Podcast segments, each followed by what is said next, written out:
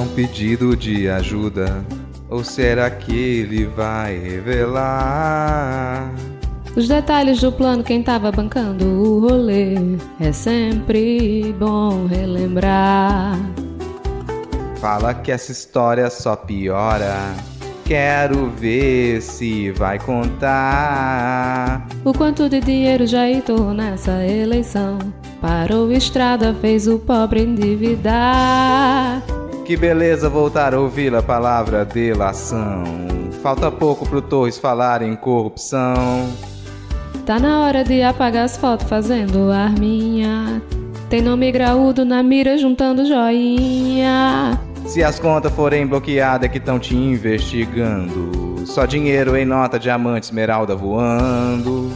Uma maçã milionária que não impediu de te derrotar. Estende a mão para a PF te algemar. O ex-diretor virou seu delator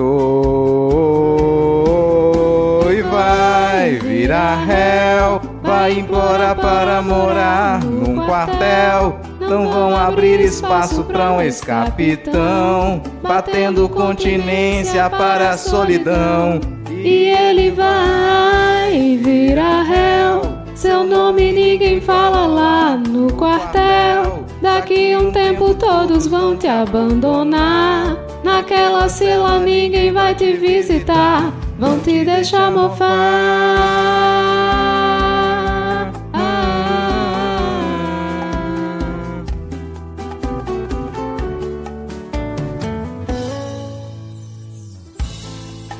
Se as contas forem bloqueadas é que estão te investigando. Só dinheiro em nota, diamante, esmeralda voando. Uma armação milionária que não impediu de te derrotar. Estende a mão para a PF te algemar. O ex-diretor virou seu delator e vai virar réu. Vai implorar para morar no quartel. Não vão abrir espaço para um ex-capitão, batendo continência para a solidão. E ele vai virar réu. Seu nome ninguém fala lá no quartel. Daqui um tempo todos vão te abandonar. Naquela cela ninguém vai te visitar. Vão te deixar mofar e vai virar réu. Seu nome ninguém fala lá no quartel. Daqui um tempo todos vão te abandonar. Naquela cela ninguém vai te visitar. Vão te deixar mofar e vai virar réu.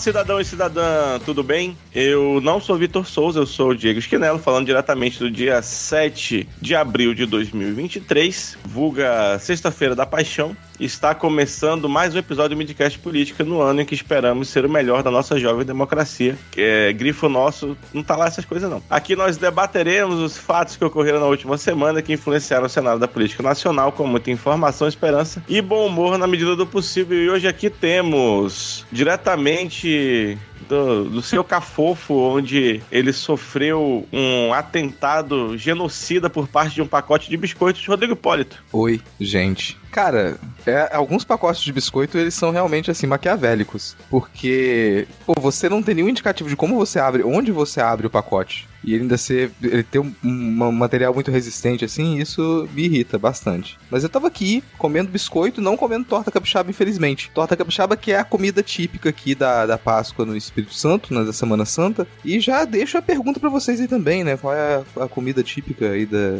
da região de vocês nesse período de Semana Santa? A torta capixaba eu não sei o que é, mas tem um nome bom, assim, parece. Depois você descreve pra gente como é. E temos também aqui, diretamente de muitos tempos sem conseguir gravar porque seu carro cometeu ataques. Ana Raíssa. Andei pela primeira vez de guincho e não foi a única.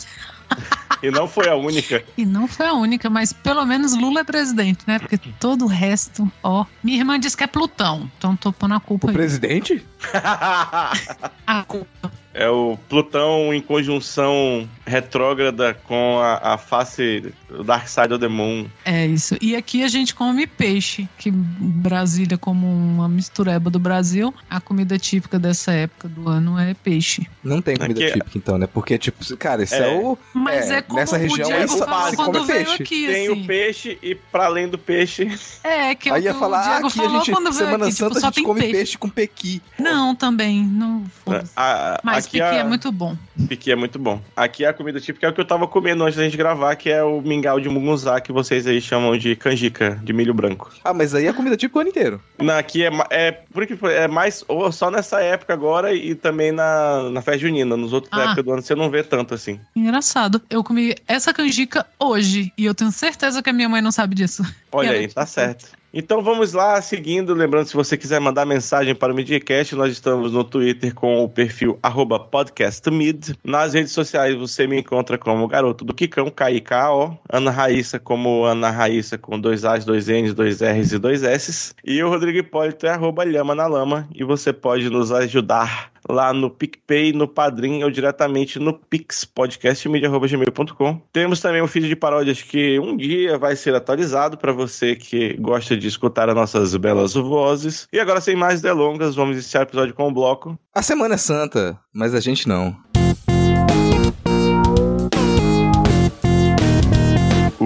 Achei que ia meter um espanhol, ia falar É. Santa não sou. Mas antes de começar o bloco, como é que é a torta capixaba que eu esqueci de perguntar Cara, torta capixaba é uma torta de peixe mariscos, mas principalmente mariscos. É muito siri desfiado, muito siri desfiado, todo tipo de marisco que se pega, mistura aquilo tudo, bem temperadinho. Hum, E faz um gostoso, empadão. Gostoso, gostoso, Nossa, gostoso. E cobre com, uma, é, cobre com uma clara em neve e rodelas de cebola e leva ao forno. Basicamente isso. Hum. Ô, louco. Ela não tem uma massa realmente assim. É, é marisco, uma mariscada. Nossa, que bonito. É, que você leva ao forno e ela fica mais consistente, então você consegue cortar igual pedaço de torta mesmo. E é de Jesus. Não, ninguém época lembra de Jesus nessa hora, não. Ah, lembra assim que você dá uma garfada e você fala, nossa, Jesus. É, só, Jesus. só assim mesmo. Jesus nunca multiplicou Siri. Tem na Bíblia, Jesus Siri Mas precisa, pô. Siri já tem Siri pra caralho no mundo. É. Inclusive, ele era judeu e nem comia essas coisas. não era proibido Ai, ai. pro judeu comer esse negócio? Sei lá. Eu acho que é cara. proibido pro judeu comer essas coisas, cara. Tipo lagosta, siri, caranguejo. Não pode, não. Não sei, depois que uma colega de trabalho evangélica falou que o pastor dela disse que ela não podia comer peixe de couro, eu desisti de, de- de Ué, procurar proibições alimentares da- das outras religiões. Ué. Peixe de couro, pra quem não sabe, é peixe sem escama. Peixe só. É, peixe só, do mar, a maioria dos peixes do mar tem couro, cara. É, enfim. Mas por falar em Semana Santa, vamos falar de pecado. Bolsonaro entrega terceiro kit de joias que ele tinha afanado do Estado brasileiro, avaliado em cerca de 500 mil é, janjas. Janjas ou Ou- Camalas? Ou Camalas, não sei. Ah, eu- tá Eu- ruim esse aqui, vai. Não, mas eu queria ser uma mulher. Eu...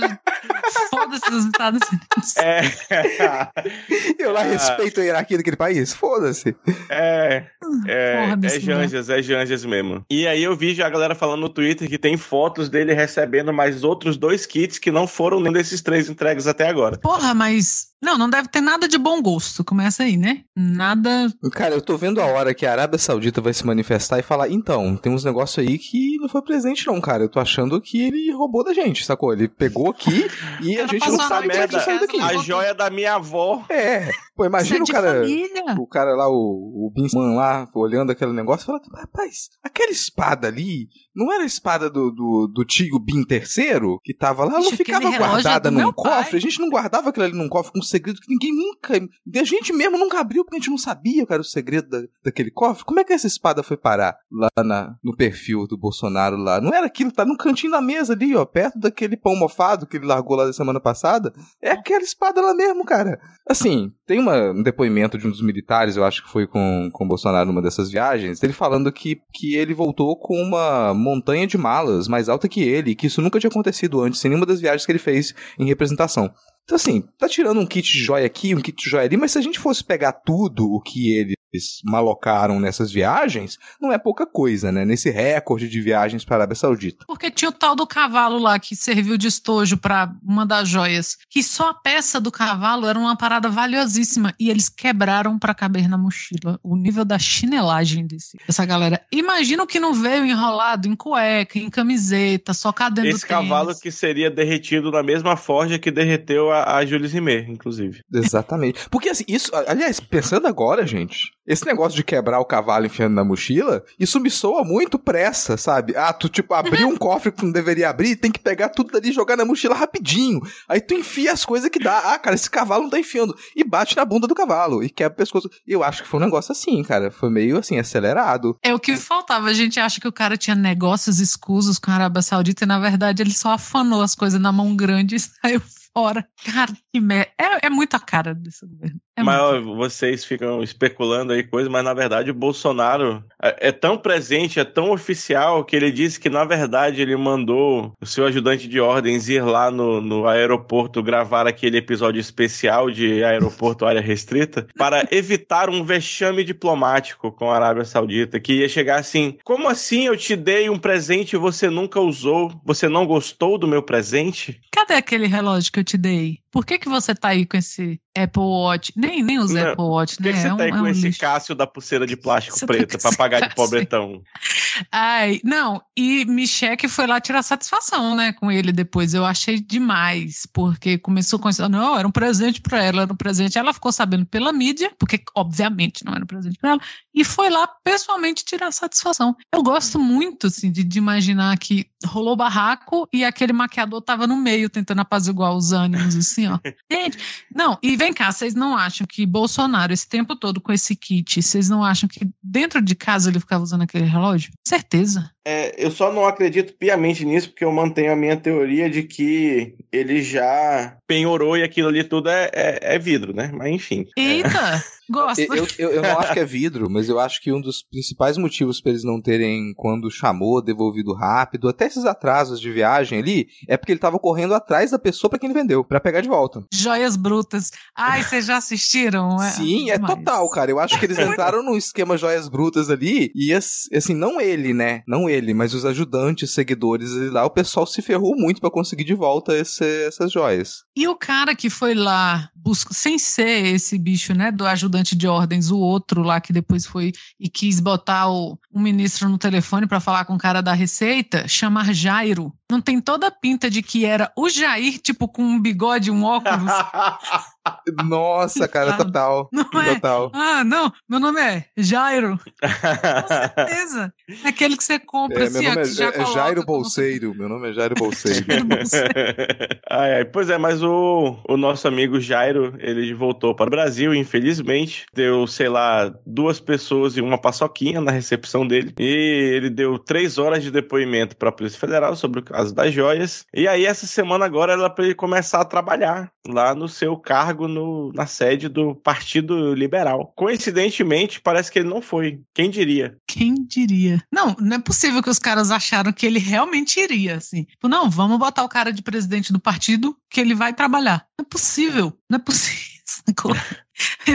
Ele nunca fez, nunca fez isso. Agora ele ia fazer? Que inocência é essa? Que, que doença. Cara que passou quatro anos trabalhando 20 minutos por dia. Trabalhando. Tri- é 34 anos não trabalhando, né? Ah, Eu vou verdade, contar- Eu vou contar antes da primeira Não, eleição dele. É porque nos últimos quatro a gente tinha essa média, né? É, quando É. começo, desde o começo da série histórica, de horas trabalhadas pelo Bolsonaro.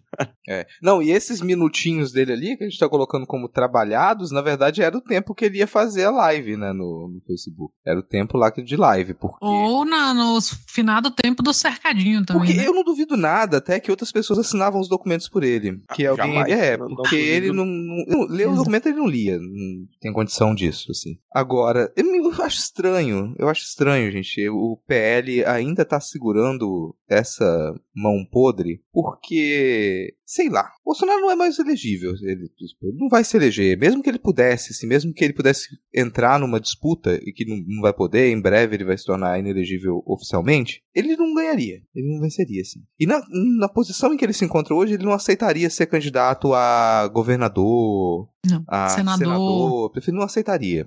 Então ele não é uma pessoa mais que vai se eleger, a nada. Aquilo ali é a condição que ele tá agora e dali pra baixo. Não consegue mais cargo nenhum. O que, que ele rende pro PL? Porque a popularidade dele tá em queda. E a O PL popularidade quer tirar os 22 milhões que tiveram que pagar pro Xandão do rabo dele. só se for. Ele tá de tentando Tá tirar refém. mais coisa dinheiro dele. pra ele. Será? Será que ele não tá de refém lá? Porque, assim, ele já não tinha. A, a popularidade dele era uma popularidade comprada. Popularidade comprada. A gente vai falar daqui a pouco da máquina pública usada para tentar fraudar a última eleição. Isso não foi só na tentativa de fraude do segundo turno. Isso foi durante os quatro anos de mandato. Ele usou a máquina pública em benefício próprio e daí vinha essa aparente popularidade dele. As motocicletas cheias de pessoas, quantidade de desinformação paga para as pessoas poderem a- acreditar que eles se identificavam com ele ali e tudo mais. E a gente percebe que assim que ele saiu do, do governo e não tem mais essa grana de investimento, é ladeira abaixo. Ladeira abaixo. A última data folha que saiu agora do governo sobre o governo Lula e comparando o governo Lula com o governo Bolsonaro, deu 22% de pessoas se identificando como bolsonaristas e mais de 30 se identificando como petista.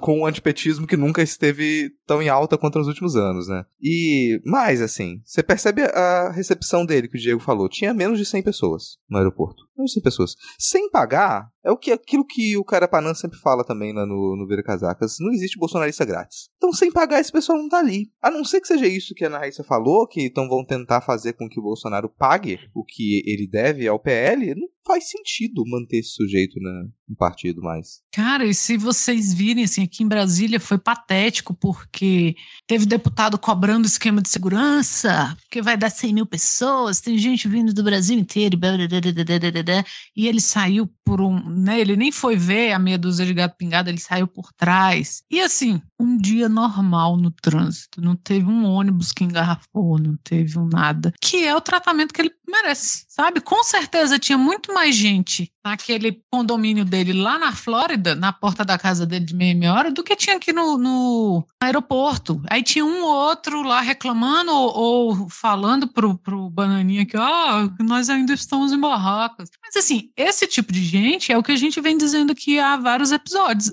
São pessoas que a família já largou de mão, sabe? Me desculpe, assim, a, a solidão do idoso é uma coisa séria. São pessoas que a família largou de mão, porque quem tinha família para cuidar, quem tinha, sabe, um monte de gente que quebrou a cara, que largou a faculdade, que largou o emprego, voltou para a vida normal. E é isso, assim, tem meia dúzia largada que recebe uma grana, que tá aqui no Sudoeste com apartamento alugado, todo mundo sabe quem são essas pessoas por aqui. No mais, bicho, não tem, não tem. O que é ótimo, né? Porque se a gente pega aqui a imprensa, começou um movimento aí de querer lançar um bolsonarismo sem bolsonarismo, né, Estadão? Você vê que você teve. Primeiro, que é uma coisa que o Freixo já tinha falado, e ele já tinha falado, inclusive, aqui no midcast, que o bolsonarismo ele ia expulsar o Bolsonaro em algum momento, porque ele é uma figura patética e desagradável, né? Mesmo para o mal. E agora a gente está vendo essa tentativa de expulsar o bolsonarismo do bolsonarismo, né? Para fazer frente ao petismo, para fazer frente ao. E não vão fazer. E ele tá, tá se tornando essa figura,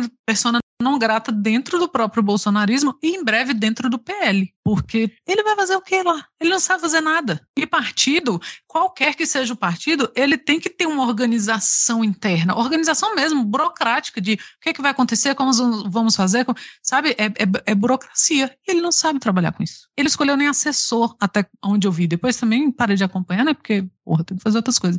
Mas assim, não tinha escolhido nem assessor. Pra ficar pegando elevador no Brasil 21, eu- é patético. médiático. Patético. Assim, quando eu vejo alguns desses. Alguns textos, né, do terrível editorialista do Estadão, eu fico até alegre, porque o dado desespero da pessoa é o desespero, assim, o desespero dessa mídia hegemônica, da mídia de direita, das grandes famílias que dominam essa, essa comunicação no Brasil, de um certo tipo de empresariado e também é um desespero porque eles perderam a última aposta deles de oposição ao PT e à centro-esquerda. Esperam. Quem é agora que vai fazer oposição? Por que não? O Bolsonaro e bolsonarista, se você se, man- se a pessoa se mantém nessa linha, não ganha uma eleição presidencial mais.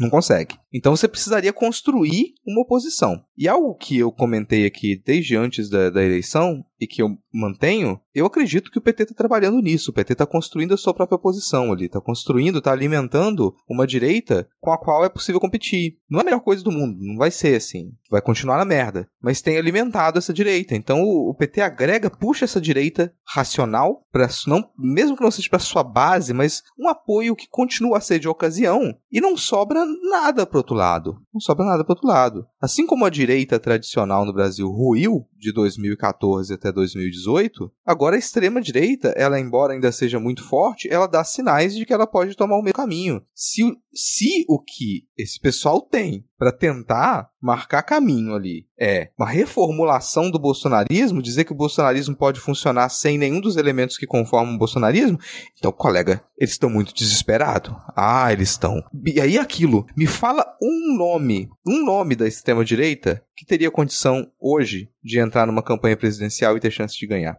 Porque do mesmo jeito que a gente fala que, ah, pô, a gente não construiu nenhum nome da esquerda durante os governos Dilma, mesmo sabendo que aquilo ia dar merda. A gente não construiu. Depois, bom, deu merda. A extrema-direita também não construiu nenhum grande nome durante o período de ascensão do Bolsonaro. Eles brigaram entre si. Vai ser tipo a briga pela herança do Olavo de Carvalho. A grande herança, o grande legado intelectual do Olavo de Carvalho. Que o pessoal ficou brigando entre si e morreu nisso. Morreu. E agora, assim, dentre os bolsonaristas, quem poderia assumir esse caso? Você tem o Tarcísio, em São Paulo, e que já deu todos os sinais de que, olha, eu não quero essa pecha. O Cláudio Castro, no Rio, que mais ainda que já falou, não vou fazer oposição ao governo Lula. Não me considere oposição. Eu tô aqui governando esse estado. Só isso. O Zema, meu colega Zema só consegue voto em Minas Gerais porque Minas Gerais é aquele poço de conservadorismo e estupidez e o pessoal só sabe discutir se é galo ou raposa. A vanguarda é do assim, atraso. Assim, cara, assim. E eu sou mineiro, tá, gente? Mineiros aí, pessoal de Minas, que tá pensando, nossa, esse podcast odeia Minas. Não, sou só eu mesmo aqui. O resto do pessoal adora. Eu que sou mineiro não, e que detesto me, Minas Gerais, tá? Me retire desse é. pessoal é. que adora. Porque me também retire. é mineira.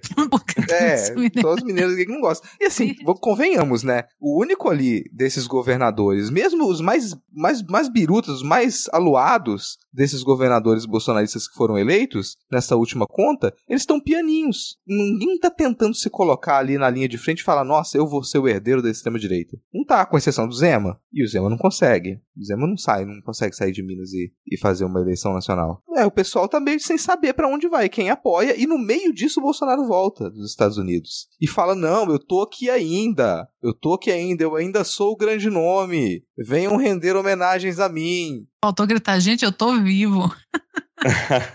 Mas por falar em fracassos políticos em forma de ex-presidentes ambulantes, Donald Trump se tornou o primeiro ex-mandatário daquele cercadinho de maluquice que é os Estados Unidos a ser indiciado em processos criminais. São aí mais de 30 processos que ele teve toda uma operação com cobertura ao vivo da mídia para ele ir lá receber as suas, seus, suas intimações. Teve jornalista olhando no Waze e dizendo que é melhor ele tomar esse caminho para não se atrasar. E, e até agora não deu em nada, mas e aí? É, é, importante ser indiciado o menino Trump? Vou citar Eduardo Bananinha, hein? Aconteceu nos Estados Unidos, acontece no Brasil. É só o que eu espero. Mas é muito bom abrir esse precedente, porque né, estamos aqui falando do, do, que o Rodrigo trouxe aí, de que o bolsonarismo está muito mal das pernas, mas nós sabemos que o bolsonarismo é essa onda neonazista, né, que está varrendo o mundo aí com sabores tropicais da qual Trump faz parte dessa onda, né? E é muito bom, embora não tenha dado em nada ainda, que não se naturalize esses caras fazerem um governo tétrico saírem impunes, embora né, saiam pelo voto popular, e que nada aconteça, porque não se vence neonazismo, não se vence neofascismo, não se vence extrema-direita só no voto. Então, é interessante que as instituições, embora nós tenhamos todas as críticas do mundo a todas as instituições, mas que elas ainda se coloquem contra isso, sabe? Porque aqui a gente não tem uma figura né, de extrema direita, porque o próprio Jair conseguiu se afundar. Mas nos Estados Unidos, tem muito mais gente doida do que no resto do mundo. Então, para o Trump. E lá aconteceu exatamente a mesma coisa que aconteceu aqui. O Biden teve a maior votação da história, mas o Trump foi a segunda maior votação da história, que foi exatamente o caso do Brasil. É, o Lula teve a maior votação é, em valores brutos né, da história do Brasil, mas o Jair foi a segunda. A gente sabe que a diferença. Aí eu tenho que acusar fraude, mas depois a gente volta nesse assunto. e aí, você saber que, pelo menos por cima, pelo menos no verniz, pelo menos na casca, as instituições ainda se consideram democráticas, o que quer que isso signifique, e que essas figuras como o Trump, como o, aqui, né, a gente teve em outros lugares, alguns que já que ainda estão aí, sei lá, Marine Le Pen, que, que não sejam chancelados pelas instituições. Pelo menos, né, nas aparências, assim, porque são pessoas que movimentam essas outras, né? E, e isso é, um, é uma cadeia global. Bananinha não está errado. Geralmente o que acontece lá acontece aqui. Mas é porque nós estamos na periferia dessa grande desgraceira e os Estados Unidos é o centro. Então, é importante, para mim é importante que aconteça, é importante que seja chincalhado, é importante que vire charge, é importante, sabe? Teve aquela capa da Time sei se vocês viram que era uma marca de digital, laranja e só a boquinha do Trump, a boquinha patética do Trump. E só. E você entende, você olha aquilo e, e quer mais digitais e cenas do crime do que esse tanto de joia aparecendo. Então, assim, é muito triste, sei lá, que o cara tenha feito o que fez, no caso do Trump, por exemplo, e do Jair, e seja condenado por fraude fiscal, que é o caso dele, ou aqui no Brasil seja condenado por conta desse lance das joias, e não por genocídio, e não por, sabe, todas as outras prevaricações e crimes maiores e menores que cometeram. Mas alguma coisa tem que ser feita. Então eu acho que é um bom precedente para nosso capitalismo tardio ainda dar uma respirada. Eu concordo com a parte que os Estados Unidos ele serve como exemplo. Assim. Foi possível você indiciar e deter um presidente lá dessa maneira, um ex-presidente lá dessa maneira, isso pode acontecer aqui. Mas eu quero dizer que os Estados Unidos está pior que a gente, porque aí é a hora da gente agradecer de ser uma união federativa, porque se os governadores extremistas daqui tivessem a mesma liberdade que os estados nos Estados Unidos têm, a gente veria cenas aqui como tem acontecido lá, de estipulação de legislações absurdas para restrição de liberdade de minorias à torta e direito. A gente não tem passado por esse mesmo nível aqui. A gente está importando muita coisa ruim de lá. Mas algumas coisas elas tendem a não dar certo aqui porque o modo como a nossa federação está organizada impede que isso aconteça. A gente tem uma série de acordos, né, de compromissos entre os poderes que lá não são observados. E lá também está pior porque o eleitorado nos Estados Unidos está acostumado a esse embate de dois partidos. Então você não precisa construir um nome para concorrência que ele seja nacionalmente tão forte. Mas se aquele for o nome escolhido pelo partido, os eleitores que eles tendem a votar naquele partido, ou que eles são oposição ao Biden, que eles não querem o Biden de uma, maneira, eles vão votar nesse novo extremista de direita, e tem alguns nos Estados Unidos. Então eles têm outros nomes para ocupar o lugar do Trump, e eu acredito que eles já estão indo nesse caminho, já estão desconsiderando que o Trump ele tem alguma possibilidade política para frente, e tá essa disputa acontecendo lá nesse momento, né? Motivo também pelo qual alguns desses governadores eles, eles tentam se mostrar ainda mais oposição ao Biden, ainda mais extrema direita, mostrar que eles conseguem controlar os seus próprios estados. Eles estão pior que a gente. Normalmente estão, né? Normalmente os Estados Unidos é extremamente incompetente para prover qualquer espécie de qualidade de vida para sua população. É, o nome que está surgindo forte nisso é o Ron DeSantis, né? Que eu acho que é o governador da Flórida. É, enfim. Seguindo aqui a nossa pauta, é, eu vou agora apelar para todo o feminismo e a sororidade de Ana Raíssa, porque essa semana que passou, a nossa, a nossa, sei lá, pessoa, a Conja, foi no, no belíssimo programa de jornalismo imparcial, Pânico. E aí tem um corte lá da, da, da entrevista dela que ela fala a seguinte frase: Eu vivia Lava Jato dentro de casa. E aí, Ana Raíssa? Isso vindo da pessoa que falou que para ela Moro e Jair eram a mesma pessoa, eu não imagino em que estado estava a casa dessa mulher, né? Que desgraça. Ela, a impressão que eu tenho dela, quando ela fala, e eu quero deixar uma frase da Alexandra Kolontai para começar isso, né? Que para a mulher trabalhadora, não importa muito se o burguês é um homem ou uma mulher. Então, assim, sororidade com liberal, talvez não.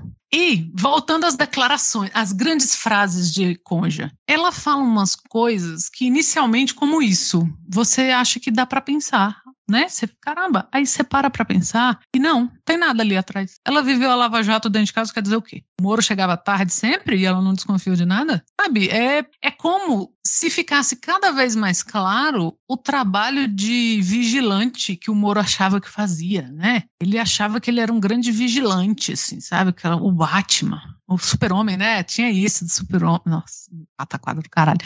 Então ela fala essas grandes frases assim, para mim, Jair e Moro são a mesma pessoa, eu não vejo diferença entre eles. Ah, eu vivia Lava Jato dentro de... E não, sabe, duvido. Era o quê? Primeiro, o Pato e o Patético deviam passar o dia todo no WhatsApp. Então você acha o quê? Que ele estava o quê? Inventando coisa com Dallagnol ali, Dallagnol e Moro, Moro e Dallagnol. Um é não sei o quê, o outro é Pogobol. E, sabe, sim, como se fosse uma coisa muito importante que, que foi feito, como se fosse ela ainda tenta sustentar essa imagem do Moro que o Moro não tem mais, porque agora tem luz sobre ele. Então ele é aquele cantinho mofado da casa que quando você tira uma janela para trocar e ilumina, você vê que tá pior do que parece. Então ele não é, sabe? Você teve o cara que em Curitiba, em qualquer restaurante que ele ia, ele tinha cadeira cativa, ele não pagava conta, né, né, né? E essa imagem de pé de barro já caiu. Ela fica tentando segurar, sabe? Essa imagem, sendo que todos nós sabemos o quê? Que ela está doida para se divorciar. Que ela está mandando mensagens para o Midcast a cada aparição dela. Né? Thaís não está aqui, mas Thaís vai concordar comigo. E ela estava achando o quê? Que ela ia vencer as eleições por São Paulo. Por que fazem isso o Sudeste, sabe? É, é Estado elegendo governador de outro, é, é Estado elegendo deputado de outro. Porra, pelo amor de Deus. E ela achou que, vocês sabem que é a minha teoria, ela achou que ela ia ganhar a eleição e ele não. E ela ia vir morar em Brasília e foda-se esse casamento. Deu errado pra Conja e tá aí, sabe? Falando grandes frases vazias por aí, que é o modus operandi dessa família, né? Porque o Moro também é um grande, um não tão grande assim, saco de frases vazias. Ah, eu vivia Lava Jato dentro de casa. Hum, é o quê? Uma, uma paranoia de que o Lula roubava crucifixo? É isso que ela quer dizer? Que foi isso que aconteceu no fim das contas, sabe?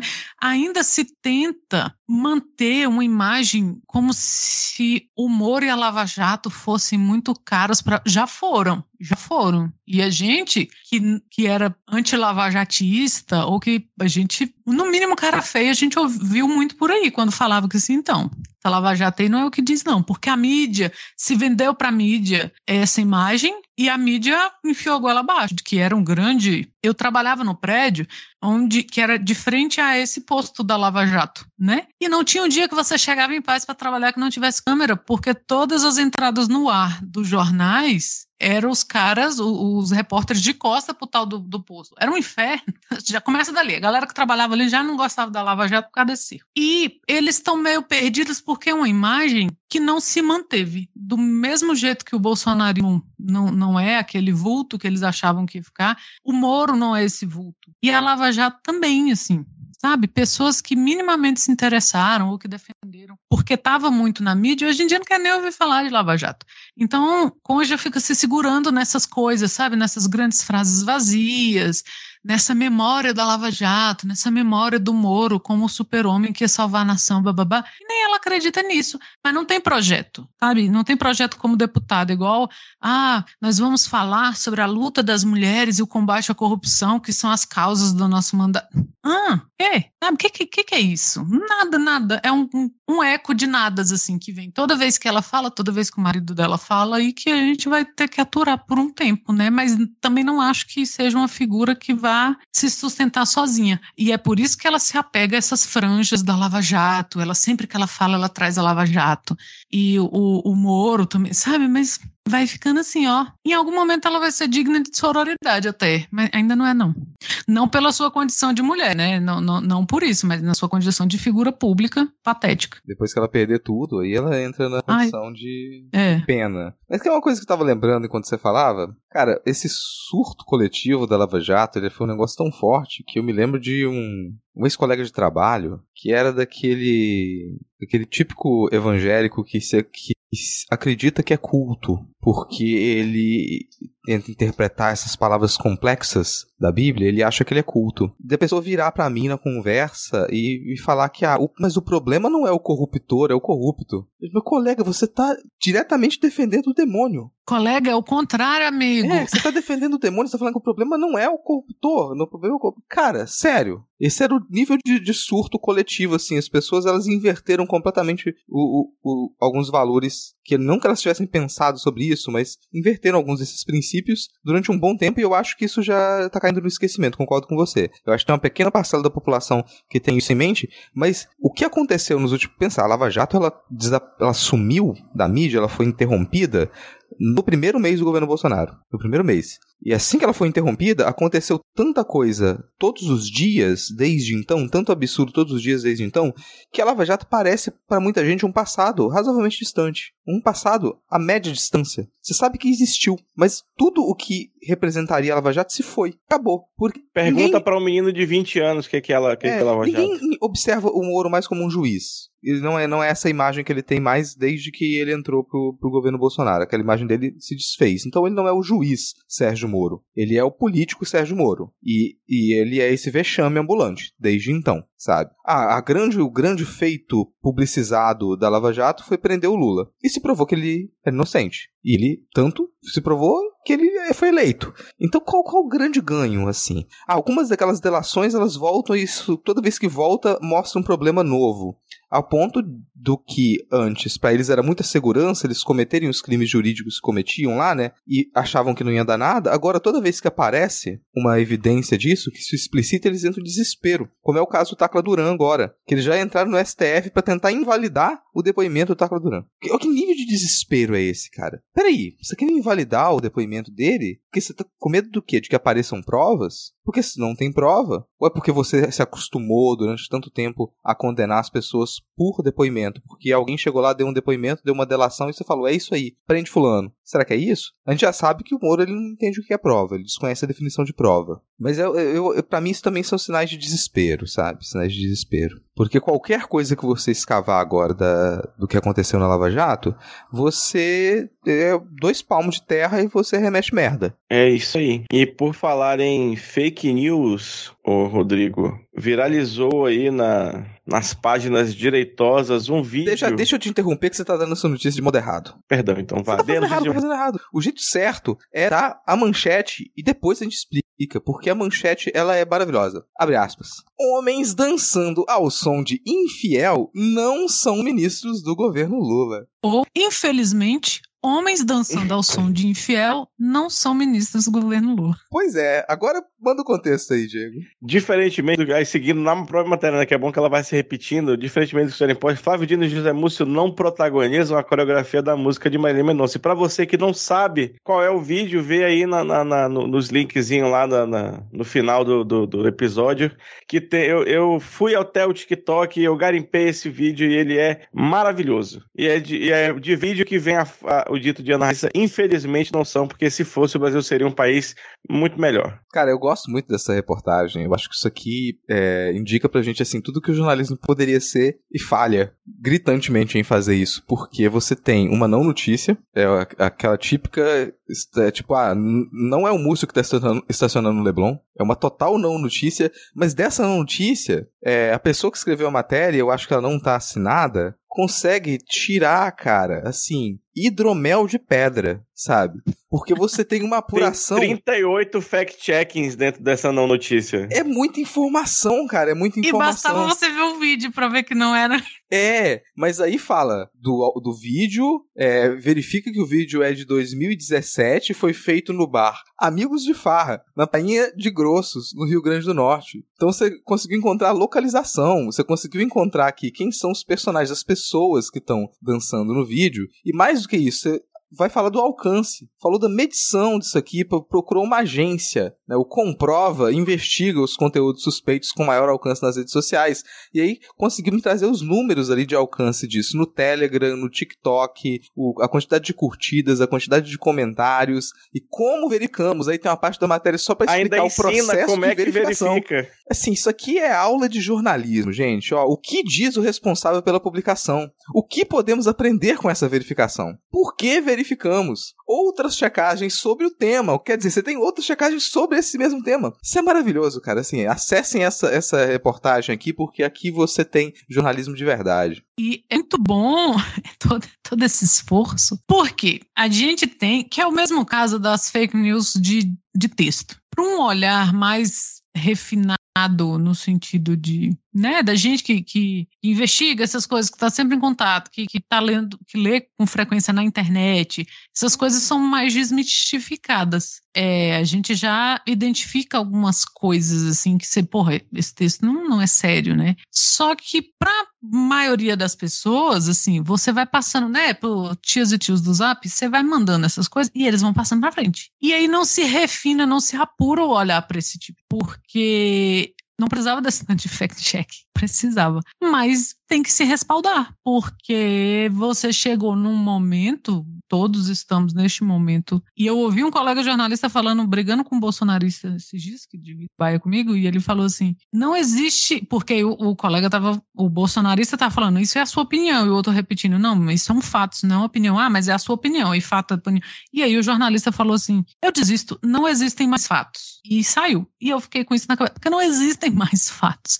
Bastava você olhar, e aliás, maravilhosa coreografia nesses dois. Eu gosto de pensar que o Múcio e o Dino são amigos de farras. Eu gostaria.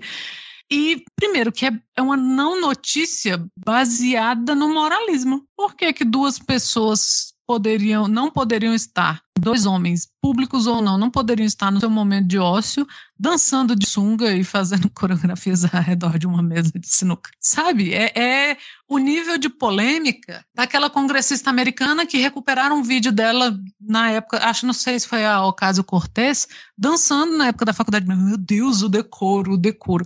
E se cria toda. Aí você tem essa aula de jornalismo aqui mesmo, que é mesmo. Leiam essa notícia, sabe? E é cheia de links e leva para aqui, leva para ali, que é educativo, porque a gente precisa refinar o olhar para isso. A gente sabe, não vamos usar assim o, o hipotético brasileiro médio não entende, mas nós, enquanto usuários de internet, pessoas que buscam informação, a gente tem que ir refinando, né? Porque é muito fácil identificar fake news. Né? É muito mais. Aproveita-se da falta do spam mais prolongado de atenção, né? De você ver o vídeo até o final, ou de você terminar de ler a matéria para ver que. Então, não, assim. E eu fico sempre muito impressionada como que essas fake news chegam longe e a maior parte das vezes é, são facilmente derrubadas. Então, isso é uma aula mesmo de como, sabe, o passo a passo de olha, a gente checou por isso, por aquilo, esse negócio chegou em tantas mil pessoas, e é por isso que ele acaba ganhando uma relevância e tal. Porque a gente só vai combater fake, fake news ensinando as pessoas a identificarem fake news. Não adianta depois eu fazer um vídeo de 15 minutos explicando que não é fake news, as pessoas não vão assistir. Nossa, então vou explicar por que, que isso aqui é fake news. Não, você tem que agir no mesmo modus operandi. E é a pessoa. Bem, quando se está falando de coisas sérias, né? Neste caso desse vídeo, eu só quero aceitar que ele é verdade. E se. Aí eu, eu vou agir como a tia do Zap. Se, se eu quero que seja verdade isso confirma o que eu quero, então para mim é verdade, vou passar pra frente. E cara, aqui a gente tinha potencial para isso ser o, o Tetra Danon de shortinho desse ano. É. Esse ano, assim, e foi cortado. Então tem esse. Foi cortado. A gente já não tem mais essa, essa possibilidade. E na real, a pessoa que tá no vídeo nem se parece com o Flávio Dino, cara. Então não, a gente tá falando não, aqui, gente, que era dois... só abrir o vídeo, não se parece em nada. Nada, Nada, assim, não tem nenhuma relação. Mas não sei, tem uma outra coisa também, assim. Concordo com tudo que você falou, mas tem uma outra coisa que daria que, que eu acho que é mais importante pra gente combater notícias falsas e mentiras, que é a responsabilização das plataformas. A gente tem que encarar a plataforma como empresa e coisas estão acontecendo dentro da empresa. Então, se você começa a caluniar pessoas, a inventar histórias sobre elas dentro de uma empresa, a empresa tem que ser responsabilizada. E essa é a discussão que a gente tem hoje, assim, eu acho que de maior grau com relação a gente acompanhar a mídia, a gente. A gente não pode deixar que uma empresa desse tamanho ela não se responsabilize por nada que aconteça ali dentro. Não tem condição. Esse é um dos casos, por exemplo, que a gente vai falar de forma mais séria daqui a pouco, se a gente for tocar nesse assunto, mas que, bom, você, a gente está com uma série de movimentos extremistas que estão levando pessoas jovens às vias de fato. A tentar matar pessoas, a invadir escolas. E a gente deveria estar responsabilizando as empresas por conta disso, sabe? A gente deveria estar responsabilizando a Meta, responsabilizando o Twitter, responsabilizando o WhatsApp, responsabilizando o Telegram, porque esses conteúdos estão circulando ali e porque eles circulam dentro dessas empresas, essas pessoas saem de lá e cometem violência. Então, para mim, o combate às notícias falsas ele envolve sim uma questão de educação, de divulgação de, das diferenças entre verdade e mentira, mas isso só vai funcionar se a gente responsabilizar as plataformas. Porque não me venha com essa história de que não dá para controlar. Porque quando começou a guerra na Ucrânia, se você postasse uma palavra em russo, já vinha um lembrete automático embaixo daquele tweet. Esse tweet pode não ser confiável, porque se você consegue fazer isso nessa escala, com tal velocidade, cara, você consegue bloquear todo tipo de conteúdo malicioso, golpista, mentiroso que tá circulando pelo WhatsApp, sim. Você consegue bloquear isso que está circulando no Telegram, sim. Você consegue bloquear no Twitter, consegue bloquear no Facebook, consegue bloquear no Instagram. Cara, qualquer coisa que se pareça com um mamilo, o Instagram vai bloquear. Se tiver uma pessoa, se eu tô andando na rua e tiver uma pessoa cantarolando uma música com direito autoral restrito e eu joguei esse vídeo no Twitter, vai pegar. É esse o nível de sutileza que a gente tem para conseguir identificar conteúdo automaticamente nas redes e não é utilizado, sabe? Então é proposital que esses conteúdos eles circulam e as empresas têm que ser responsabilizadas. Eu preferia que você colocasse lá, olha só, vem o um lembrete. Esse aqui não é o Flávio Dino. E me manda uma foto do Flávio Dino, eu vou ficar feliz. Olha só, se o Flávio Dino estivesse dançando, seria assim. Maravilha. Vamos utilizar a inteligência artificial de modo eficiente. Olha, esse vídeo aqui não é verdadeiro, mas se ele fosse verdade, ele teria essa aparência. Mais algo seguindo, então, vamos falar agora de pessoas desagradáveis. Não que a gente já não estivesse falando antes. Mas é, o tempo passa e Anderson Torres a cada dia fica mais implicado no xadrez da investigação do 8 de janeiro. Agora parece que ele foi pessoalmente até aí alguns redutos onde teria grandes votações do, do PT para pedir aquela interferência que a gente viu no dia do segundo turno né, da PRF. Ele tentou influenciar também a própria duas letras, para ajudar a três letras nesse, nessa obstrução aí do acesso do eleitorado Lula a, aos locais de votação. Tem uma manchete aqui da Veja que diz: Estado de saúde de Anderson Torres alimenta rumor sobre acordo de delação. E, e eu li aqui a matéria e eu não achei direito qual é o estado de saúde dele, então eu imagino que o estado de saúde seja saudável e ele quer é, fazer uma delação para não ir preso e poder aproveitar os seus anos de vida sadia que ele tem pela frente. Infelizmente foi encontrado vivo. Mas olha, não, não acho que. Bem, saudável em certa maneira, mas se tem alguém neste Distrito Federal que deve estar com psicológico em frangalhos, é o Anderson Torres. Porque imagina você ir de ministro do coisa ruim para secretário de segurança do DF e isso não durar um ano inteiro. O cara foi pego até tirando férias um dia antes do combinado, sacou? E é tudo muito bem feito, mas ele foi se lascando em níveis que nem mais a desculpa do tava só cumprindo é, cumprindo ordens funciona porque quem dava as ordens era ele, né? Então tem o caso do 8 de janeiro aqui em Brasília, em que ele era secretário de segurança, ele foi ministro da Justiça do Jair e assim nós sabemos fidelidade e lealdade não é o forte da do clã Bolsonaro, da família Bolsonaro, no sentido italiano de família, sabe? E não é, fidelidade não é o forte. E ele deve estar cada dia pensando assim: ou eu ferro esses filhos da puta, ou esses filhos da puta vão me ferrar, porque vão ferrar ele. E eu espero muito que a delação premiada não aconteça, porque filha da puta desse não tem que ser premiado, tem que ser só delação. Sabe? Ele com certeza ele sabia o que ia acontecer em Brasília, porque ele saiu do país um dia antes e ele se encontrou com o Jair lá na gringa. O Ibanês passou em cima de quem ele tinha que passar aqui para colocar esse filho da puta de secretário de segurança. Então, assim, devendo ele estava. O Ibanês estava devendo um cargo aí. Com certeza estava devendo cargo. E, assim, é o cara que acha que conseguiu uma boquinha, sabe? Porra, eu vou ser ministro, vou ser secretário, nunca mais vou trabalhar. E se fudeu. E é muito bem feito. E eu espero, não espero que ele esteja saudável, eu espero que ele esteja apavorado. Eu espero que todo dia na cadeia ele acorde triste porque ele vai falar. Ele nem tá falando e as coisas estão aparecendo, né? Então é um cara que tá dodói, tá dodói. E ele Parece vai que ele fazer... já perdeu 12 quilos na prisão, de tão abalado o estado psicológico dele. Isso aí não é o, o desespero do justo, não é o desespero do, do incauto. É não, é, não é pela injustiça que está sofrendo, né? Não é, não é. E eu acho que ele tá com esse pensamento que você falou. Ele quer fazer a delação para aproveitar o resto dos anos de vida que ele tem fora dali. E não vai ser fácil para ele. Espero que se enrole muitíssimo. Nunca achei, sempre achei meio engraçado a falta de lealdade, né, do, do Jair, dos todos os outros. E quem estava metido com ele já devia saber, né? Não ia sair. O cara achou que saiu do ministério para uma secretaria de segurança e que ia ficar encostado ali, vai se lascar. E é pouco, porque Brasília ficou desassistida. Quando teve o caso aqui antes do 8 de janeiro, que teve ônibus queimado, que teve ônibus quase empurrado de cima do de eixo, que teve carro de trabalhador queimado, depredado na rua e ninguém foi Ataque à sede da Polícia Federal. Ataque à sede da Polícia Federal e ficou empurrando do GDF para. Ah, não, mas isso é obrigação do governo federal. E o governo federal, não, mas isso é obrigação do GDF. E nada se fez. Os filhos da puta já estavam implicados, assim, sabe? Então, aí depois, aí o cara nessa época era ministro da Justiça. Do cara vira secretário de segurança, você tem o 8 de janeiro. Porra. Ó, não sei se se Anderson Torres está ouvindo a gente, se ele está com acesso ao celular. Mas como isso é muito comum nas prisões brasileiras, eu vou considerar que sim, que ele está com acesso ao celular. E eu vou te passar uma mensagem agora, cara. Assim, pensa bem, eu sei que o seu estado de saúde nesse momento é muito mental, mas o lugar onde você está mais seguro nesse momento é nessa cela. Não queira sair daí, porque se você sai daí, você está desprotegido. E você acabou de passar uma mensagem para o maior grupo mafioso desse país. Você acabou de dizer, olha só, eu tô, vou delatar vocês, hein? Ou vocês me ajudam, ou eu vou liberar todo o esquema. Tu acha que se sair daí, o pessoal vai te abraçar e falar, pô, que bom que você não contou.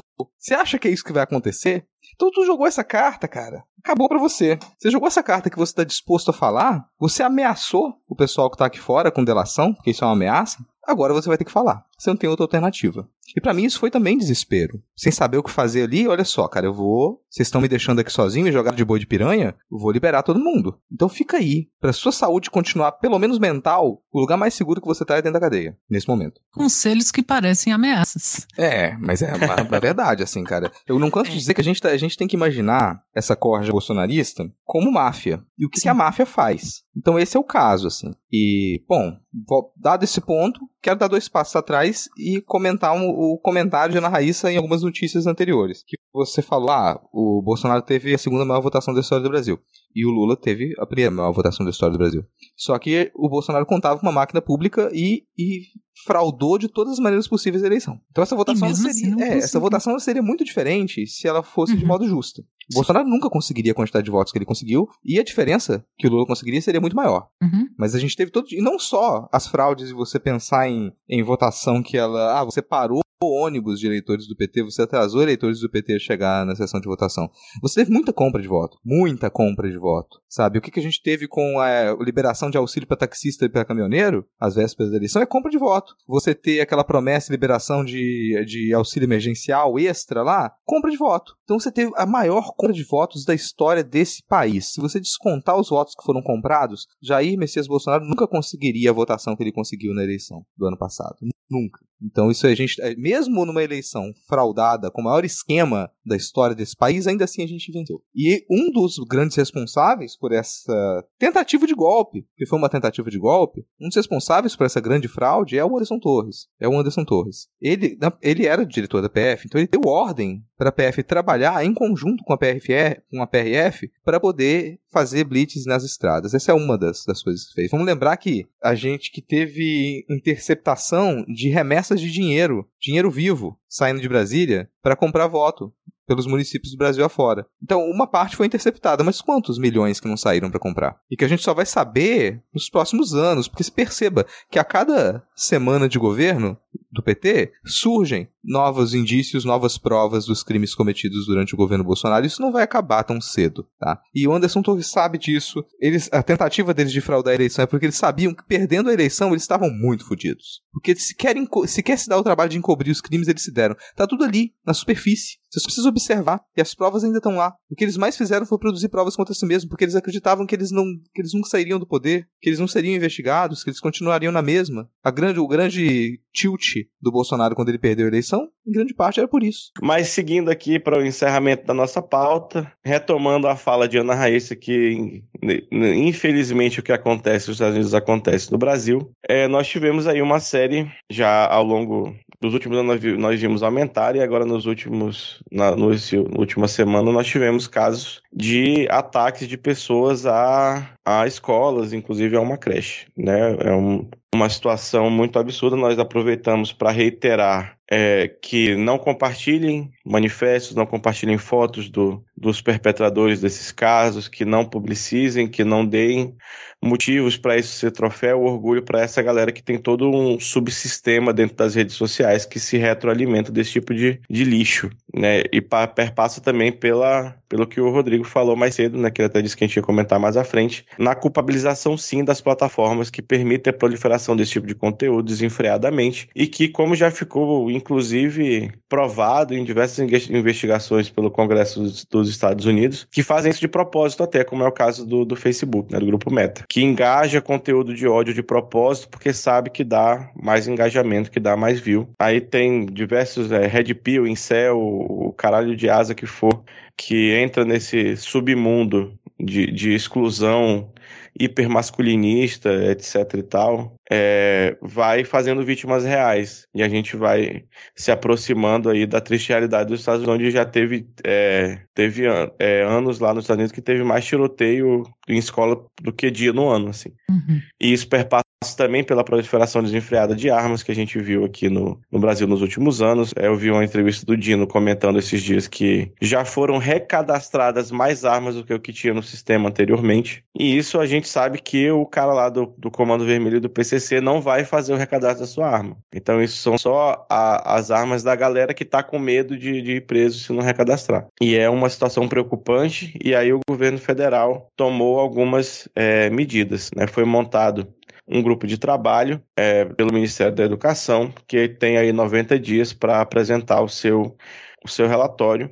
E o governo anunciou, a, a, o grupo é composto por gente do Ministério da Educação, da Justiça, dos Direitos Humanos e da Secretaria geral da presidência e o governo anunciou aí a liberação de 150 milhões de reais pelo Ministério da Justiça para reforçar o patrulhamento em escolas e creches enquanto uma solução que não seja a presença de polícia nas escolas que a gente até comentou que não funciona e que só vai piorar para tentar amenizar esse caso. Cara, eu quero ter esperança, mas tá meio difícil.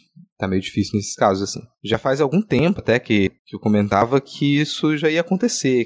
Tava escrito ali que ia acontecer, porque se você põe quem pesquisa o assunto, esses avisos eles não são dados de hoje. Há anos que se fala, olha, se não fizer nada agora, isso vai escalar, a gente vai continuar começar a ter mais e mais e mais ataques. E sempre que acontece, bom, acontece um ataque ele é mediatizado, isso aí vai gerar um número maior, e um número maior, um número maior. A tendência é, é, um, é um crescimento exponencial. Então é, é difícil a gente pensar que isso vai acabar tão rápido. Mas tem algumas medidas que elas surtiriam um efeito. Só que para isso acontecer, a gente tem que. E o governo é fundamental para isso tem que parar de ser ameno. Tem que parar de levar em consideração algumas, alguns posicionamentos, alguns discursos que eles são, no mínimo, coniventes, mas é, chega a ser pior que isso. Se alguém vier dizer que ah, estão quebrando a liberdade, da, das empresas, quebrando a liberdade da população, tem que levar tapa na cara. A gente tem que começar a bloquear o acesso a esses sites no Brasil. Tem que começar a bloquear os, é, alguns desses aplicativos. Ah, a empresa ela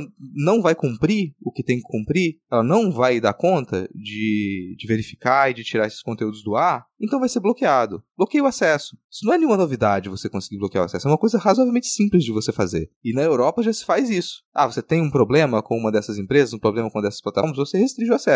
E a gente tem que começar a fazer isso aqui de imediato, assim. Então, ah, peraí, a gente tá com esses conteúdos circulando no Telegram, bloqueia o acesso. Ok, não vai mais poder usar o Telegram no Brasil se não fizer, se não cumprir o que tem que cumprir. Bloqueia o Facebook. Bloqueia, bloqueia todos esses fóruns. Não é tão complicado assim. E se você fizer isso uma vez, você pode ter certeza que, que o pessoal vai tomar as providências. Da multa, não vai surtir esse efeito. Porque da multa a pessoa vai recorrer. Vai ficar anos ali recorrendo sem pagar a multa. Então fica. E, é mesmo, o... e mesmo que pague o valor das multas que se aplicam para o orçamento desse, dessas empresas, não é nada. É irrelevante, é irrelevante. Então a gente tem que começar a bloquear. A gente. Os grupos de trabalho têm que considerar as pesquisas que já foram feitas. Não é começar uma pesquisa agora, gente, assim. Então, isso, as pesquisas já foram feitas, elas têm sido feitas há muito tempo, então a gente já tem os caminhos, a gente já tem números, a gente já tem métrica disso, a gente já sabe como é que é o funcionamento desses subgrupos na internet. A gente já sabe como é que é para eles, eles chegarem nos jovens, nas crianças, pré-adolescentes e conseguirem radicalizar esses jovens desde cedo. A gente já sabe como é que isso funciona. A gente tá com um problema maior aqui, que foi essa proliferação de armas a torta direito? Tá, tá. Mas ataques às escolas são coisas específicas. São coisas específicas. E, e, com isso a gente tem que lidar. Porque não é como se a gente estivesse tendo ataque terrorista em feira, em igreja. Não é, não é por motivo, o motivo religioso, não é a disputa entre grupos que eles são nitidamente opostos. Não é isso que está acontecendo, sabe? A gente está tendo um tipo de ataque específico promovido por um tipo de ódio específico, se organiza de uma maneira específica, mesmo quando aquela pessoa não tem, não está ligada a fóruns de discussão, a grupos identificados, ela está sujeita àquele discurso, sabe? Ela teve, ela, ela teve aquele caminho, ela foi levada àquele caminho. Então dá para identificar isso muito bem, a gente já tem pesquisas a esse respeito. Eu gostaria que o governo já pegasse essas pesquisas ao invés de começar a fazer o trabalho do zero, porque não tem a menor necessidade. Fico feliz, porque antes até desses últimos é, acontecimentos, já tinha essa discussão, já foi, o governo já chamou pesquisadores e pesquisadores para poder ouvir e saber como agir. Mas a gente precisa de um plano de ação imediato. Não é um plano de ação para daqui a seis meses. É um plano de ação para agora. Porque acontece um ataque essa semana, perceba como é que está acontecendo. Uma semana acontece o um ataque, na outra acontece outra, na outra acontece dois. E cada vez mais violentos esses ataques acontecem. Cada vez mais eles são eficientes em, em atingir o que eles querem atingir, em matar crianças e professores e professoras. Tem conseguido isso. Então a quantidade de ameaças que a gente verifica em escolas todos os dias é enorme, muito maior do que já foi em outras épocas. Isso é mapeado, isso é mapeado, isso é denunciado. Então a gente tem muita denúncia de gestores, de professores e professores de que está acontecendo as ameaças nas escolas. E não é só a ameaça no que chegou por mensagem, é ameaça escrita no banheiro, é um bilhetinho deixado aqui e ali. E se você não leva isso a sério naquele momento, realiza uma apuração rápida e encontra o responsável por aquilo, corta aquilo na raiz, o ataque vai acontecer. Então, se você recebe uma mensagem em uma semana, você deixou passar uma semana e aquela investigação não andou, não levou aquilo a sério, na semana seguinte esse ataque já pode acontecer, cara. Então isso eu quero ter esperança, mas eu percebo que é muito difícil que isso seja resolvido na velocidade que tem que ser resolvida se você não começar a tomar providências muito incisivas. E, é, e tem que partir direto para as plataformas, tem que partir direto para as empresas, senão isso não vai se resolver na velocidade que tem que se resolver. É, eu não tenho nada acrescentado do que o Rodrigo falou, é, é por aí mesmo, não, e não tem saída. Então eu vou só acrescentar que os veículos de mídia aqui no Brasil finalmente estão começando a mudar sua postura, né? A Globo é, fez um comunicado, o próprio Estadão, próprio Vendidão, é, também fez um, um, comunicado de que não vão cobrir daquela forma que se cobria, né? Que eles tinham uma, uma linkagem com, com a história, e aí sempre se falava a motivação, quem era o fulano, a cara, o nome, a idade, o que que fez. Aí em alguns pontos chegava a entrevistar a família, oh, era um menino tão bom, ou então era um esquisitão, blá, blá, blá. E eles não fazem mais isso, porque é isso que eles querem. Então, assim, finalmente eu acho que veio muito da pressão, né, de, de, de outros lugares onde isso ocorre. Eu acho que o último ataque que se teve notícias na Nova Zelândia, é, não, na Austrália, a, a primeira-ministra, na época, falou é, que foi uma mesquita, e a primeira-ministra falou, à época, e não, que ela ia falar, ela até apareceu de chador, assim, de, com, com uma indumentária muçulmana, e falando que ela ia homenagear as vítimas e não falar do, de, do perpetrador, né? Porque é isso que eles querem.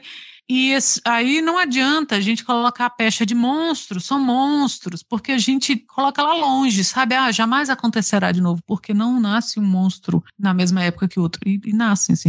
Não são monstros, a gente não pode acreditar na ideia do bullying. Coitado, ele sofria bullying, porque nunca são alunos né, de perfil que sofrem bullying nas escolas, que são LGBTQIA, minorias, sabe, pobre, nunca é, então não são. Se fosse assim, você via um, um garoto pobre, preto ou LGBT por semana, fazer, e não é, assim, não, não é uma resposta ao bullying, ah, porque ele, né, não, não tem essa, e os veículos, os maiores, né, porque a Record ainda continua revirando lixo, que é isso, para isso que serve a Record, é para revirar lixo, e outras, mas a Globo e o Estadão, e eu acho que a Folha está seguindo o mesmo caminho também de, de não divulgar. Porque mesmo que se divulgue uma vez, a notícia já não é tão volátil quanto era há 20 anos, né? De, depois que passou, passou. Agora não, tá ali, o link é para sempre, a foto é para sempre, o vídeo é para sempre. E então, se você divulga uma vez, você tá divulgando sempre. É, e não vão fazer isso porque essa é a, parte do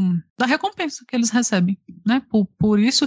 E esses grupos, eles têm esse modus operandi, assim. Depois que acontece geralmente uma tragédia como essa, acontecem pequenas tentativas, sabe? Subsequentes. E que aí geralmente são, são cooptadas, a polícia consegue, sabe, evitar e tal. E isso também era noticiado. Depois do ataque à escola de tal lugar, outros ataques, e isso também não vai ser noticiado. Porque tem. Mas a gente tem que ter, só para concordar com o Rodrigo aqui, tem que ter um plano de saída para isso, sabe? É, o Diego falou dos números dos Estados Unidos e eu vou falar muito de cabeça, muito sem vergonha aqui, mas parece que a, a última vez que eu tisto, por três anos seguidos foram mais de 600 ataques em massa em escola. Por ano, é dois por dia, contando sábado e domingo. Seja que acontece muito mais. Então, isso, isso não pode se normalizar. E a gente tem que ter um plano de, de, de desradicalização, porque isso vai continuar acontecendo. E é uma pena, é um assunto assim, não me atrevo a falar nada sobre isso. Isso é simplesmente aterrador. E isso está ligado profundamente ao lobby armamentista. Isso é filho do lobby armamentista. O extremismo caminha. Porque lugares que você vê que não tem esse lugar armamentista tão grande, como a Austrália, Noruega, alguns outros lugares, o próprio Japão, que, que né, tem, já falamos na época que teve o ataque lá ao que mataram o primeiro-ministro, você tem leis muito duras, sabe? É, é, contra a arma. O, o, cara falar que ele precisa para legítima defesa não é aceito como, como justificativa. Então, tem, tem. Você não pode defender armamento da população, por mais responsável que você acha que seja, e ao mesmo tempo se horizar com isso, porque um é filho do outro, sabe? E a gente ainda, ainda tem tempo de reverter essa radicalização. Mas tem que acontecer, porque acho que não tem palavras para descrever o como isso é horrível. Isso é triste, como isso é, é são, sim, sabe? O que nos resta é ficarmos todos apavorados e chocados. E se você conhece alguém, ou você é essa pessoa, dificilmente alguém que ouve a gente é essa pessoa, mas que ao invés de se chocar, você fica achando justificativa, repense. Que me lembra, yeah. aqui, desculpa, Diego, só para não esquecer aqui, é, a gente já tá com algumas equivocadas nos estados. Assim, o estado de São Paulo tá tomando medidas equivocadas que é começar a levar o estado policialesco para dentro da escola. Isso nunca funcionou, não vai funcionar. Escola não é lugar de polícia, então não enfia policial dentro de escola não. Às vezes tentaram fazer isso deu muito errado. Não, não é esse o caminho. É, não tem que começar a fazer ronda e isso não vai trazer segurança, sabe? É, se presença de polícia não gerasse violência, a gente não tava na situação que a gente tá. as drogas não estavam ganhando a guerra. Vamos lembrar disso aí. A presença de polícia nunca funciona, cara. Vai gerar mais violência dentro da escola. Então não é, não é, é pelo tudo que a gente falou aqui, já dá para imaginar que qualquer proposta nesse sentido, ela é no mínimo eleitoreira e ainda tá, vai tentar desviar verba de segurança pública para coisa que não dá certo. E é um, e é um tipo, assim, não é que a violência nas escolas no Brasil seja um problema novo. Assim, eu, eu estudei numa escola de ensino fundamental onde todo dia tinha uma viatura na saída, porque tinha briga entre a molecada lá e tal. Quem é quem dá aula em, em periferia sabe que você convive com um aluno aí pré-adolescente, adolescente que já tá no movimento, que te ameaça, que faz isso, que faz aquilo. Mas é uma situação completamente diferente porque são pessoas pobres, como a Ana Reis falou, que não têm acesso a, a uma arma para chegar na, na, na sua escola e matar os seus coleguinhas de uma maneira como é feito, sabe? Isso é realmente um problema é, de política pública para contra a radicação, contra a proliferação de armas, não tem nada a ver com polícia, sabe? Tem a ver com polícia a parte de fiscalizar a arma e prender quem tem, quem tem arma ilegal, etc e tal, e, e para por aí. E aí você tem décadas dos Estados Unidos colocando policial dentro de, de, de escola e sendo pior, sabe? Ah, naquele último atentado maior que teve lá, que teve maior comoção e tal, não, lembro, não vou lembrar o nome agora, porque é tanto que a gente acaba, é, infelizmente, tendo uma certa banalização. Esses caras de vez em quando tem um ou outro que tem uma maior comoção. Tinha dois policiais dentro da escola, eles não fizeram nada, porque não tem, nem tem o que fazer, sabe? E aí a gente vem da nossa política polícia que está acostumada a tratar tudo que não é um homem branco como inimigo, e aí é daí, daí você colocar um policial dentro de uma escola e policial confundir livro com arma e matar um menino de 10 anos de idade, no primeiro dia, na primeira semana vai, vai rolar isso, saca? Então não passa pela não passa por colocar a polícia dentro da escola, passa pelo processo que a gente tem que fazer de desradicalização radicalização das pessoas, passa por esse bloqueio que o, que o Rodrigo comenta nas redes sociais, passa por essa transformação da mídia, que aí, aí foi um passo importante grandes veículos fazerem isso, mas a gente sabe que no, lá no, no zap da galera tá torando a foto e, e, vídeo, as coisas mais gore possível, mas que não é uma, uma coisa que tem que, que deve fazer parte da cultura brasileira, esse tipo de, de questão. Todo mundo odeia a escola, mas não é pra, por isso que você vai lá e, e comete uma situação dessa, sabe? Tem um processo de desumanização que essa pessoa passa dentro desse espaço, de, de desumanização do outro, de entender, de achar que é melhor e tal, e, e, vários arquétipos são, são invocados aí nesse chat de adolescente que, que não bate punheta direito, que é muito preocupante ver isso crescendo, porque eu, eu, eu realmente não acho que o Brasil tem um aparato estatal pronto para lidar, para fazer essa desradicalização que a gente precisa. E isso me preocupa. A, a lentidão que a gente talvez tenha para fazer isso e, e o, as proporções que isso pode tomar. Por exemplo, me incomoda muito que a gente até agora não tenha um protocolo estabelecido para como as escolas, os profissionais das escolas vão proceder em alguns casos. Não estou dizendo que a ah, nossa CT esse protocolo vai impedir que aconteça, mas pa é, parte do que a gente tem que fazer é impedir que essas imagens circulem. Então, se dentro desse protocolo você tiver a explícita proibição de que as imagens de câmera de segurança sejam compartilhadas com a imprensa, você já tem um bom, um bom caminho andado para que você não publicize as imagens desse pessoal. Vão saber que não vai sair, mas não existe essa norma ainda. Então, assim que a imagem da câmera de segurança, que o jornalista vai lá, da Record, e pede a, pede a porcaria da, da imagem da câmera de segurança, e essa foto chega, essa imagem chega, você já começou a divulgar. Então, isso já é uma, uma coisa a se fazer. Peraí, como que você vai. Primeiro, como é que você lida na hora que isso você parece que isso vai acontecer? Como é que você lida na hora que você tem uma ameaça? Qual é o protocolo? Você tem. Qual é o protocolo depois que acontece? Qual é o protocolo para você? As escolas elas têm algum mecanismos para mecanismo para lidar com esse tipo de sinistro? A maioria não tem. A maioria das escolas não sabem nem como lidar com sinistros que a gente consideraria normais, sabe, como um incêndio, como uma, uma explosão elétrica dentro da escola, não sabe como lidar. Não tem treinamento adequado para isso. As escolas não têm saída adequada de emergência. Às vezes a escola tem uma saída que é a mesma entrada e é por ali que sai, como aconteceu aqui no interior do estado, que o pessoal conseguiu escapar porque conseguiu pular o muro da escola. Porque se dependesse de ter uma saída de emergência, ia ter que enfrentar o cara que estava lá atirando. Então, isso é uma das coisas que já era para ter agora. Me, me incomoda muito que a gente já tenha tido vários ataques, não é de agora, e, e não se estabeleceu um protocolo. E enquanto a gente não fizer isso, eu tô com dificuldade de ter esperança de que o governo vai conseguir trabalhar se até agora não conseguiu entregar esse protocolo. Se até agora não conseguiu fazer com que essas imagens parem de divulgar. Porque ela tá saindo da escola, isso foi pego por câmera de segurança da escola. Como que essa imagem saiu de lá? Não era para sair. Mais algum comentário, Ana? Não? Então acho que é isso. Ficamos por aqui. Vamos ficar, dar dica, gente.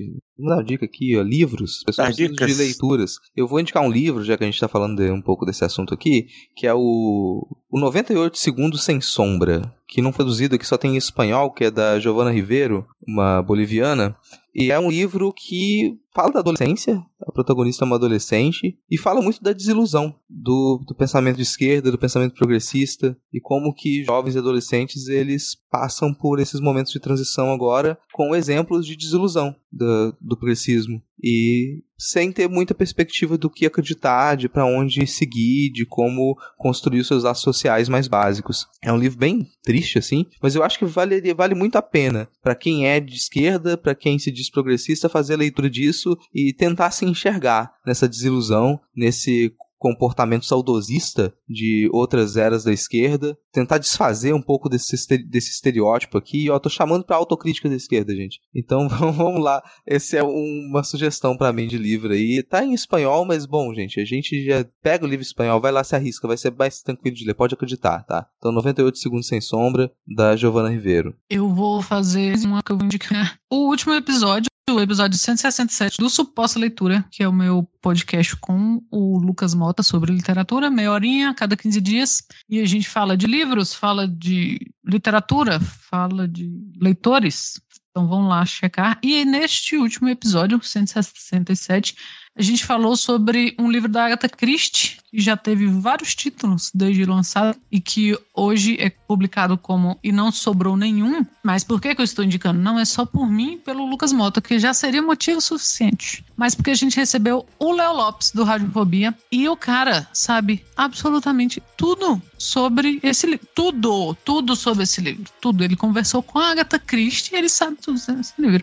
Ele leu esse livro em japonês. Eu, é, é, fã. Sabe como é bom ouvir um fã falando do negócio? E é muito bom, muito bom. Não deixem de ouvir. O episódio ficou demais. Eu tinha recém lido o livro para que eu li para gravar. O Lucas também. E quando a gente terminou o episódio, me deu vontade de reler. Só de ter batido um papo com o cara. É fenomenal.